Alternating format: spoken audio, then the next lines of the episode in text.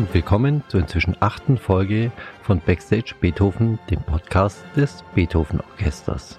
Wie gewohnt unterhalten wir uns hier subjektiv über die Belange unseres Orchesterlebens. Noch kurz zur zeitlichen Einordnung. Wir befinden uns Mitte Juni 2020 und sind seit ein paar Wochen auch in Kurzarbeit, können also nicht als Orchester auftreten. Herrn Kaftan ist es zum Glück gelungen, sechs Konzertmöglichkeiten für das Orchester zu organisieren, sodass wir kurz vor der Sommerpause wenigstens noch ein wenig öffentlich konzertieren dürfen. Heute treffe ich mich mit Anna, endlich auch mal eine Kollegin aus der Bratschengruppe. Wir unterhalten uns darüber, wie es ist, wenn man sein Hobby zum Beruf gemacht hat. Da Anna außerhalb des Dienstes musikalisch außerordentlich aktiv ist, ist sie die optimale Gesprächspartnerin für diese Thematik. Aber genug der Vorrede, gehen wir direkt ins Gespräch. Schön, schön dich mal wieder live zu sehen. Wir haben uns schon lange nicht mehr gesehen. Gell? Extrem lang, ja. Mhm. Und bald hoffentlich auch mal wieder mit Instrument, aber hm, diese Spielzeit wahrscheinlich nicht mehr, gell? Ja, ich fürchte, nächste Woche werden wir uns verpassen, oder? Ja, ich weiß noch gar nicht, was ich spiele. Ja, ich auch. Werde. Ja. Mhm. Wir werden sehen, lassen wir uns mal überraschen. Ja, ich wollte mich heute mit dir drüber unterhalten. Ähm, wir haben ja, sind in einer tollen Situation, dass wir eigentlich unser Hobby zum Beruf gemacht haben als Musiker. Und deswegen betreiben wir natürlich auch oft in unserer Freizeit Musik und so. Ja, und da wollte ich mich mal mit dir unterhalten drüber, was du in deiner Freizeit auch an oder neben dem Dienst, man kann es ja nicht richtig Freizeit nennen, das überlappt sich ja auch, wie die Musik da dein Leben bestimmt. Ich glaube, es war meine Großmutter, die, als ich ihr erklärt habe, ich wolle jetzt Musik studieren, sagte, oh, das sei aber ganz gefährlich. Da würde man ja sein Hobby zum Beruf machen und dann hätte man ja kein Hobby mehr. Da müsste man was sehr aufpassen. Dran, ja, ja mhm. absolut. Und äh, ich müsste mir doch jetzt sehr genau überlegen, was ich in meiner Freizeit mache, stattdessen. Ähm, tatsächlich ist es so, in meinem Fall ist es eine etwas spezielle Situation, weil die Freizeit, die ich habe neben dem Beethoven-Orchester, ist ziemlich groß, weil ich im Beethoven-Orchester eine halbe Stelle habe. Das heißt, es gibt mhm, eigentlich ja. noch eine anderen, andere 50 Prozent, die ich äh, irgendwie ausfüllen darf. Du bist quasi kann. ein halber Freelancer auch, wie genau. man das auf Neudeutsch so nennt. Ja. Genau, mhm. ja. Also jetzt ganz abgesehen von, mein, von meiner tatsächlichen Freizeit, den, den Hobbys außerhalb der Musik, ähm, mache ich viele Dinge neben dem Beethoven-Orchester. Also ähm, ich habe eine Klasse in der Musikhochschule in Frankfurt, eine Branchenklasse. Mhm. Das sind so fünf Studenten, da ist man sozusagen einen Tag in der Woche beschäftigt, hat man die alle unterrichtet. Ja. Und ansonsten spiele ich unheimlich gern Kammerorchester, teilweise mit Dirigenten, teilweise aber auch in einem sehr speziellen in Italien ohne Dirigent. Aha, wie heißt es? Das nennt sich Spira Mirabilis ah, ja, ja. und ist eigentlich mhm. kein normales Orchester, sondern mehr so ein Projekt. Da geht es weniger darum, dass man jetzt möglichst schnell Repertoire lernt und es dann erfolgreich aufführt, ja. sondern mehr darum, dass man sich trifft und mit sehr viel Zeit von morgens bis abends sich über eine Partitur beugt und die gemeinsam studiert oder auslotet in all ihren Tiefen. Durchdringt so richtig, ja. ja. Wie war es nochmal ohne Dirigent? Ohne Dirigent, noch, genau. Die Idee ist dabei, dass fast eigentlich jeder Musiker die Aufgabe des Dirigenten mal übernimmt. Ne, dass eigentlich jeder ja. die Partitur genauso gut kennt, wie ein Dirigent sie Aha. kennt. Und wie sieht es dann aus? Wie kann man sich das vorstellen, dass jeder Dirigent wird? Schaut dann jeden, schauen die anderen Kollegen zu dir und du gibst einen Einsatz oder? Hm, es ist, es ist mehr so, dass die Proben anders strukturiert sind. In einer Probe gibt es dann eben nicht den einen, der vorne steht und erklärt, wie er sich die Sache vorstellt, sondern eine Probe bei uns ist dann eine einzige Diskussion. Ja. Und man braucht richtig starke Argumente, um die anderen zu überzeugen, mhm. dass man vielleicht doch die Note so kurz spielen sollte und nicht länger. Ja. Weil der Keil zu Beethovens Zeit eben genau das bedeutete, siehe die und die Quelle, wo ah, das ja. eben so steht. Ähm, und da ist natürlich der Raum für hitzige Diskussionen äh, offen. Ja, ja, also ja. das heißt, es kann passieren, dass wir eine Stunde lang über einen Takt uns streiten, mhm. sozusagen. Und danach hat man dann auch keine Lösung. Also es ist ja klar, dass es eigentlich keine einzige Wahrheit gibt ja. in der Musik. Aber man ist danach dann doch schlauer, weil man zehn verschiedene Optionen hat für diesen Takt. Und irgendwie hat man auch nach so einem Projekt dort das Gefühl, man ist als Musiker reicher geworden. Es erinnert mich irgendwie ein bisschen an die ganze Virendiskussion mit den ganzen Fachleuten, die zurzeit vermeintlich zurückrudern müssen, aber äh, es ist ja alles Neuland. Und ja. äh, wichtig ist es ja auch mal eine Zeit lang in die falsche Richtung zu, zu laufen, dass man weiß, in Zukunft, das war der falsche Weg. Aber man muss ihn erstmal gegangen sein. Unbedingt. Manchmal kommt man auch nur auf die Idee des richtigen Weges, wenn man erstmal in die andere Richtung läuft. Mhm, ja das ist das Kammerorchester und machst du auch sonst noch Kammermusik oder so? Viel? Ja, genau, immer, immer mhm. wieder in unterschiedlichen Formationen. Es gibt natürlich auch die, die Kammermusikreihe des Orchesters. Mhm. Spiele ich auch sehr gerne mit. Ich ähm, genieße es auch total, wenn man jetzt an unser Beethoven-Orchester denkt, da sind wir 106 Leute. Ja. Und ähm, man hat natürlich bei weitem nicht mit jedem schon mal Kammermusik gespielt. Und Klar. jedes Mal, wenn man so ein neues Projekt ähm, angeht mit mal wieder anderen Kollegen und sich dann ein paar Wochen wirklich intensiv trifft und intensiv zusammen probt und auch da natürlich debattiert über einzelne Takte.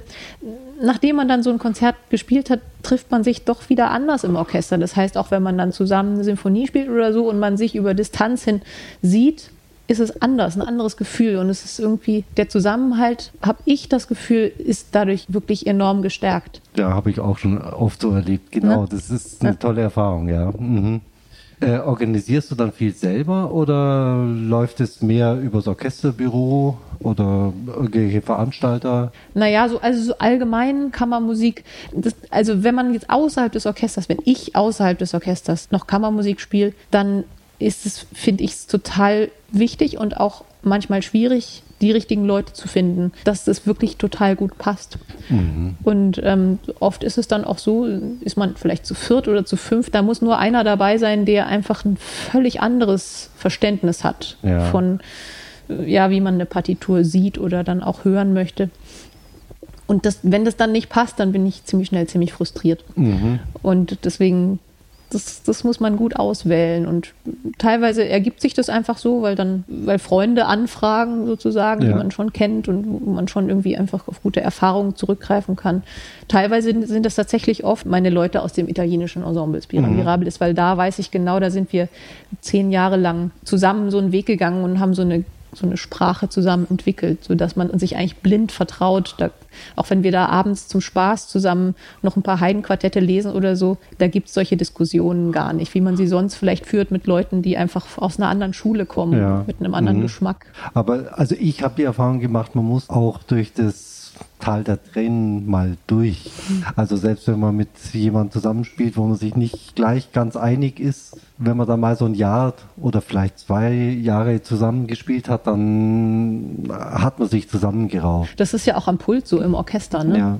Ja, das dauert dann auch manchmal einfach länger, bis man dann sich so eingroovt, mhm. sozusagen. Ne? Aber ja. dann ist es doch, ist es doch immer möglich, finde ich, dass man so einen gemeinsamen Nenner findet. Und dann muss tatsächlich jeder vielleicht ein bisschen von, seiner, von seinem Schuh abrücken. Genau, sozusagen. ja. Mhm. Das ist in der Kammermusik ja. auch wichtiger, da von diesem Schuh abzurücken. Im Orchester kann man sich doch leichter aus dem Weg gehen. Dann, dann spielt man vielleicht eine Woche lang zusammen und weiß, die nächste Konzertproduktion, da setze ich mich halt dann woanders hin. Ja. So es möglich ist. ja. Klappt nicht immer, aber naja, aber ich meine, wenn du dann irgendwie, wenn du einen Dirigenten vorne hast, der wirklich klare Ansagen macht gleichzeitig, mhm. ne? Sozusagen, der dann vielleicht durch seine klaren Ansagen und durch seine klare Interpretation ein bisschen davon ablenkt, was man für, ähm, für Schwierigkeiten am Pult hat, ne? Ja. weil man, weil, weil es einfach eine klare Angabe gibt vom Dirigenten mhm. und man konzentriert sich so darauf, es ihm recht zu machen. Ja. Ne? Das könnte vielleicht auch wieder einen am Pult, oder? Stimmt, ja, ja. Mhm.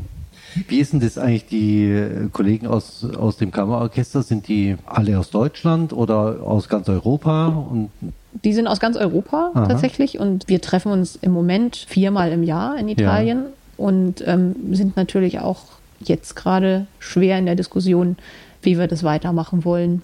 Corona-bedingt oder allgemein? Erstens Corona-bedingt, weil man natürlich überhaupt nicht planen kann. Ja. Also ist, unser Sitz ist tatsächlich Norditalien, ja, der Brennpunkt. Oh.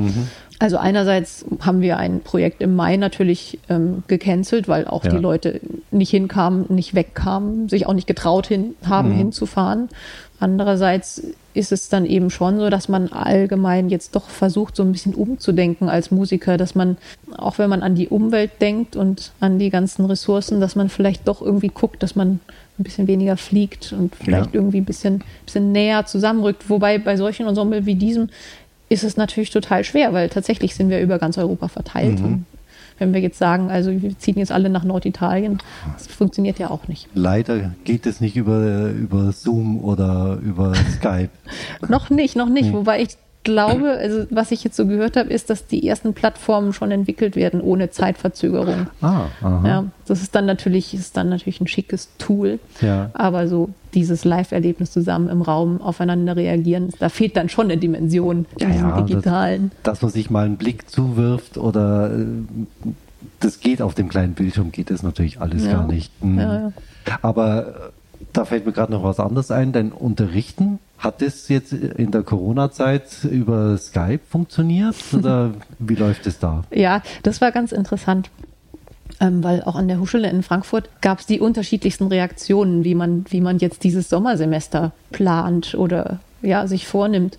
Und ähm, ich habe da ziemlich schnell reagiert, weil ich das schon so ein bisschen kannte, tatsächlich aus meinem eigenen Studium. Ich hatte damals ab und zu so kurz vor Probespielen, hat der Hartmut Rode, bei dem ich studiert habe, gesagt, er sei gerade auf Tournee, aber ich solle doch über Skype ihm den Hofmeister nochmal vorspielen.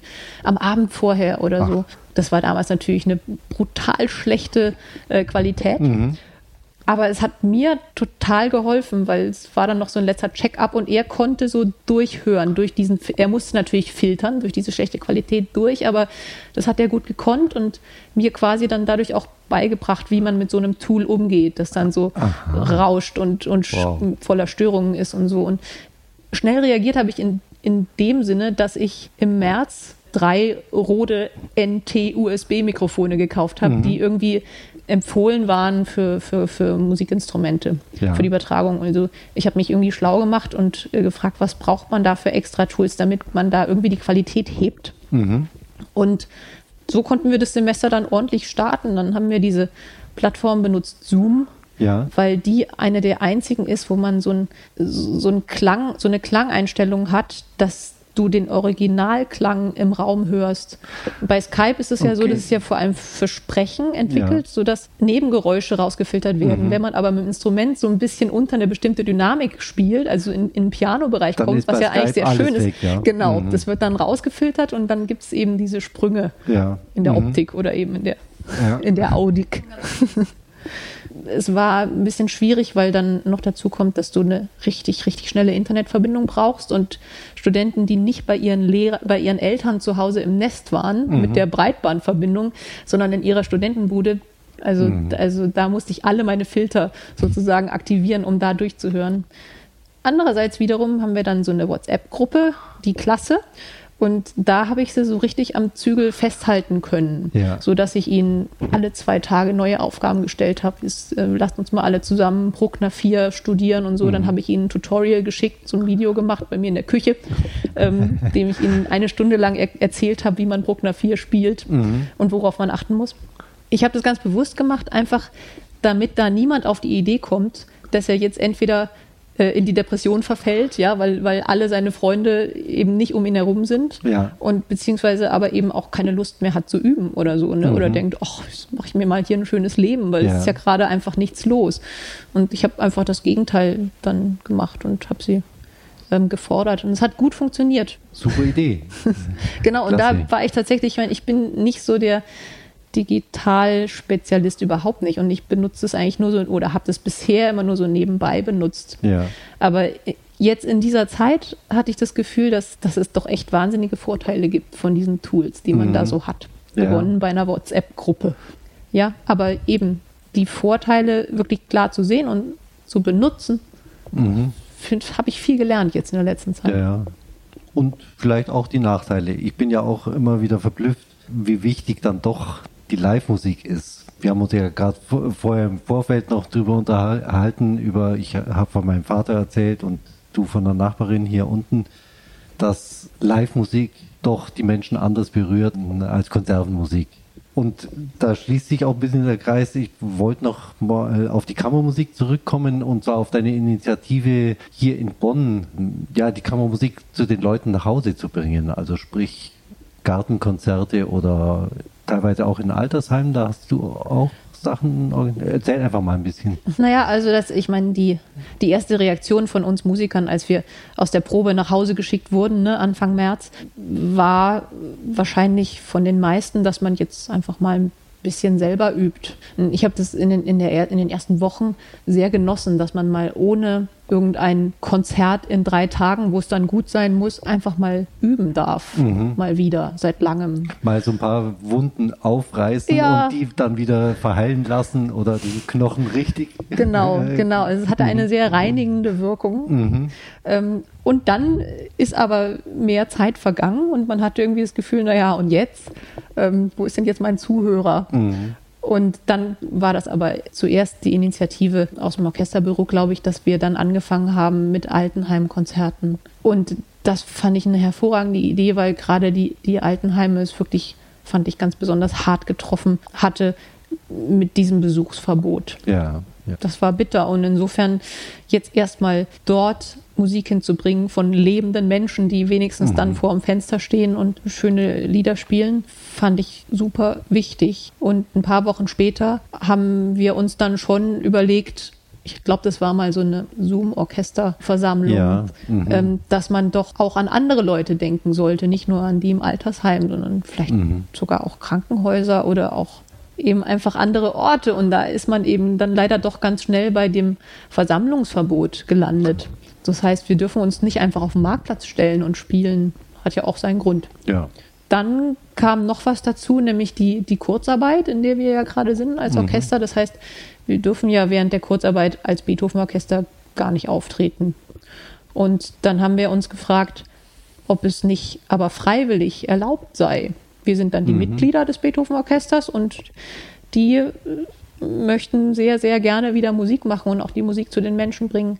Und dann haben wir uns in so einer Art Brainstorming, in so einem Brainstorming-Nachmittag ja. bei Thomas Ludes, unserem Solofagottisten im Garten, haben wir uns überlegt, was denn jetzt für Orte möglich wären, wo es kein Versammlungsverbot gibt. Und da kamen dann super Ideen zusammen. Also das äh, beginnt dann natürlich in, in Kirchen, dass wir bei Gottesdiensten einfach, wo sie auch nicht singen dürfen, ne, mhm. äh, Musik beisteuern. Und dann geht es natürlich weiter in privaten Gärten und Hinterhöfen, mhm. weil es einfach auf einem Privatgelände ist und da auch die Gefahr, dass da eine große Menschenansammlung entsteht, nicht groß ist. Ja. Und jetzt ist neu dazugekommen die Bonner Personenschifffahrt. Das heißt, Ach, wir ah, werden ja. auf der Aha. Fahrt Bonn, Königswinter und zurück, äh, werden wir auf jeden Fall die Rückfahrt musikalisch untermalen. Aha. Und dann gibt es noch im, äh, im Hinterhof des Beethovenhauses können wir Museumsbesucher erfreuen ja, mit ein bisschen mhm. Beethoven. Na super. Aha. Wir hatten auf einem Tennisplatz gespielt vor kurzem. Ja. Ähm, oben am Kreuzberg. Das war, das war unglaublich. Das ist so ein sehr schön gelegener Tennisplatz mit Blick über die Stadt. Und Aha. in der Abendsonne haben wir dann Beethoven Fünfte in sozusagen Corona-Besetzung ja. zu Gehör gebracht vor einem Publikum von 80 angemeldeten Gästen, die sich Ach, wunderbar, so ja, ja, ah. die sich wunderbar distanziert auf dem Tennisplatz verteilt mhm. gesetzt hatten sozusagen. Mhm. Und man hatte das Gefühl, die waren auch total äh, verdurstet sozusagen ja. und, und waren so, so berührt, dass sie endlich wieder Live-Musik hören durften. Mhm. Das war sehr eindrucksvoll. Mir ging es ähnlich. Ich habe mich mit dem Bratschenquartett haben wir bei uns im Garten was gemacht und ein Nachbar von uns, der hat einen Sohn, der nicht so richtig aus, aus dem Pötten kommt, auf gut Deutsch. Der war äh, sichtlich berührt, der Sohn. Mhm. Obwohl wir sicher keine Musik gespielt haben, die normalerweise in seinen Raster reinfällt, aber der hätte die ganze Zeit aufmerksam am Zaun gestanden und uns zugehört. Ja. Hätte ich nie gedacht, dass man so jemand mit so einfachen Mitteln auch erreichen kann. Ja, das ist sicher so, dass wenn wir über die Stadt verteilt, jetzt auch an eher ungewöhnlichen Orten, ein bisschen Musik erklingen lassen, dass man da plötzlich Leute erreicht, die noch nie vorher was vom Beethoven-Orchester gehört haben. Mhm, genau. Äh, die ganz andere Sache ist, womit wir das unbedingt immer verbinden, ist ein, ein Spendenaufruf. Das heißt, wir haben dann tatsächlich einen Spendentopf oder Hut, Ah, ja. den wir rumgehen lassen, um die freie Szene zu unterstützen, die es ja im Moment einfach sehr viel schlechter geht. Oh ja, ja. Und da haben wir uns, zuerst haben wir, haben wir geguckt, wo wir das hinspenden können, innerstädtisch. Und ich glaube, so ein Nothilfefonds ist dabei, aufgesetzt zu werden von der Stadt. Mhm. Ja, ja, Aber es ist genau. noch nicht, es existiert noch nicht und deswegen sagen wir im- im Moment, dass es eben an diesen deutschlandweiten, an diese Musikernothilfe geht. Ja. Mhm. Ja. Was man hört so von freiberuflichen Kollegen ist, dass wenn die sich dann an, an die Politik wenden, ist es dann, ist es der Bund oder vielleicht auch das Land, die so verschiedene Töpfe haben ne, für, Ja. für Freiberufler, dass es total schwierig ist, tatsächlich das Geld Mhm. zu bekommen. Wie das bei der Musikernothilfe ist, es wäre vielleicht nochmal interessant, dass wir vorher abklären, dass es da besser ist. Ja. Genau. Mhm. Also ich denke, da müssen wir uns auch noch ein bisschen warm anziehen. Das ist noch nicht vorbei, im Gegenteil. Ja, ja. Also da müssen wir noch wirklich ordentlich gut durchhalten bis mindestens Ende des Jahres, dass wir uns da gegenseitig die Hand reichen und unterstützen. Ja. Mhm. Ja. Gestern habe ich mit einem äh, Restaurantbesitzer gesprochen, der auch einfach völlig am Rande der, der Verzweiflung war. Ja. Ne? Weil, weil das, was die da im Moment machen, ähm, das ist einfach vorne und hinten nicht lukrativ. Ja, ja. Da haben wir dann gerade gestern mit ihm so angedacht, ein, eine Idee, dass wir sagen, Beethoven in sieben Gängen Mhm. und dass, dass wir so ein kleines Streichquartett oder so zusammenstellen und dann mit so einem Konzeptabend dann ihm auch helfen, dass wenigstens die Tische, die er hat, dass sie dann wieder voll sind. Ja. Eine nächste Aktion, die Tolle in den. Aha. in den Kinderschuhen steckt gerade. Mhm. Okay, ja, super. Dann vielen Dank schon mal. Ah, danke auch. Da, Eine große Ehre. ja, klar, gerne. mhm. Und bis bald. Bis bald.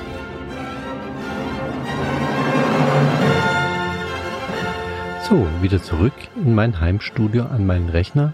Von hier aus nochmal vielen Dank an Anna für das tolle Gespräch. Ich staune immer wieder, was für interessante Dinge man erfährt und lernt, wenn man seine Gesprächspartner ausreden lässt und ihnen auch Zeit genug dafür gibt. Wie inzwischen schon üblich am Ende einer Podcast-Folge von mir ein Tipp, wie das Gehörte vertieft werden könnte. Da die Sommerferien ins Haus stehen, diesmal ein Buchtipp. Viele kennen wahrscheinlich das Buch Der Mann, der seine Frau mit einem Hut verwechselte, des Autors Oliver Sacks. Erst kürzlich entdeckte ich, dass er auch ein ähnlich informatives und umfangreiches Buch über musikalische Themen geschrieben hat. Also, wer noch Lesestoff für die Sommerferien braucht, Der einarmige Pianist von Oliver Sacks. Vielen Dank fürs Zuhören und bis bald wieder bei Backstage Beethoven.